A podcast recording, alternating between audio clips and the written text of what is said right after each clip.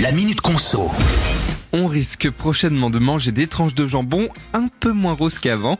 Pourquoi? Eh bien parce que le gouvernement a demandé aux industriels de baisser les doses de nitrite dans la charcuterie, que ce soit le jambon, donc, le saucisson ou encore les lardons.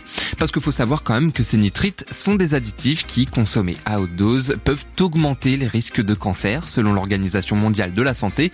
Mais d'un autre côté, ben, cet additif permet aussi d'allonger la durée de conservation des produits et d'anticiper le développement de bactéries à l'origine de la listeria ou encore de salmonelle. Et donc, pour en revenir à cette demande du gouvernement, les ministres veulent que les entreprises baissent de 20% ces additifs d'ici la fin du mois d'avril. Ça concerne la charcuterie la plus vendue, comme les jambons cuits et les lardons. Et pour les saucissons cuits ou encore les andouillettes, les industriels ont de 6 mois à 1 an.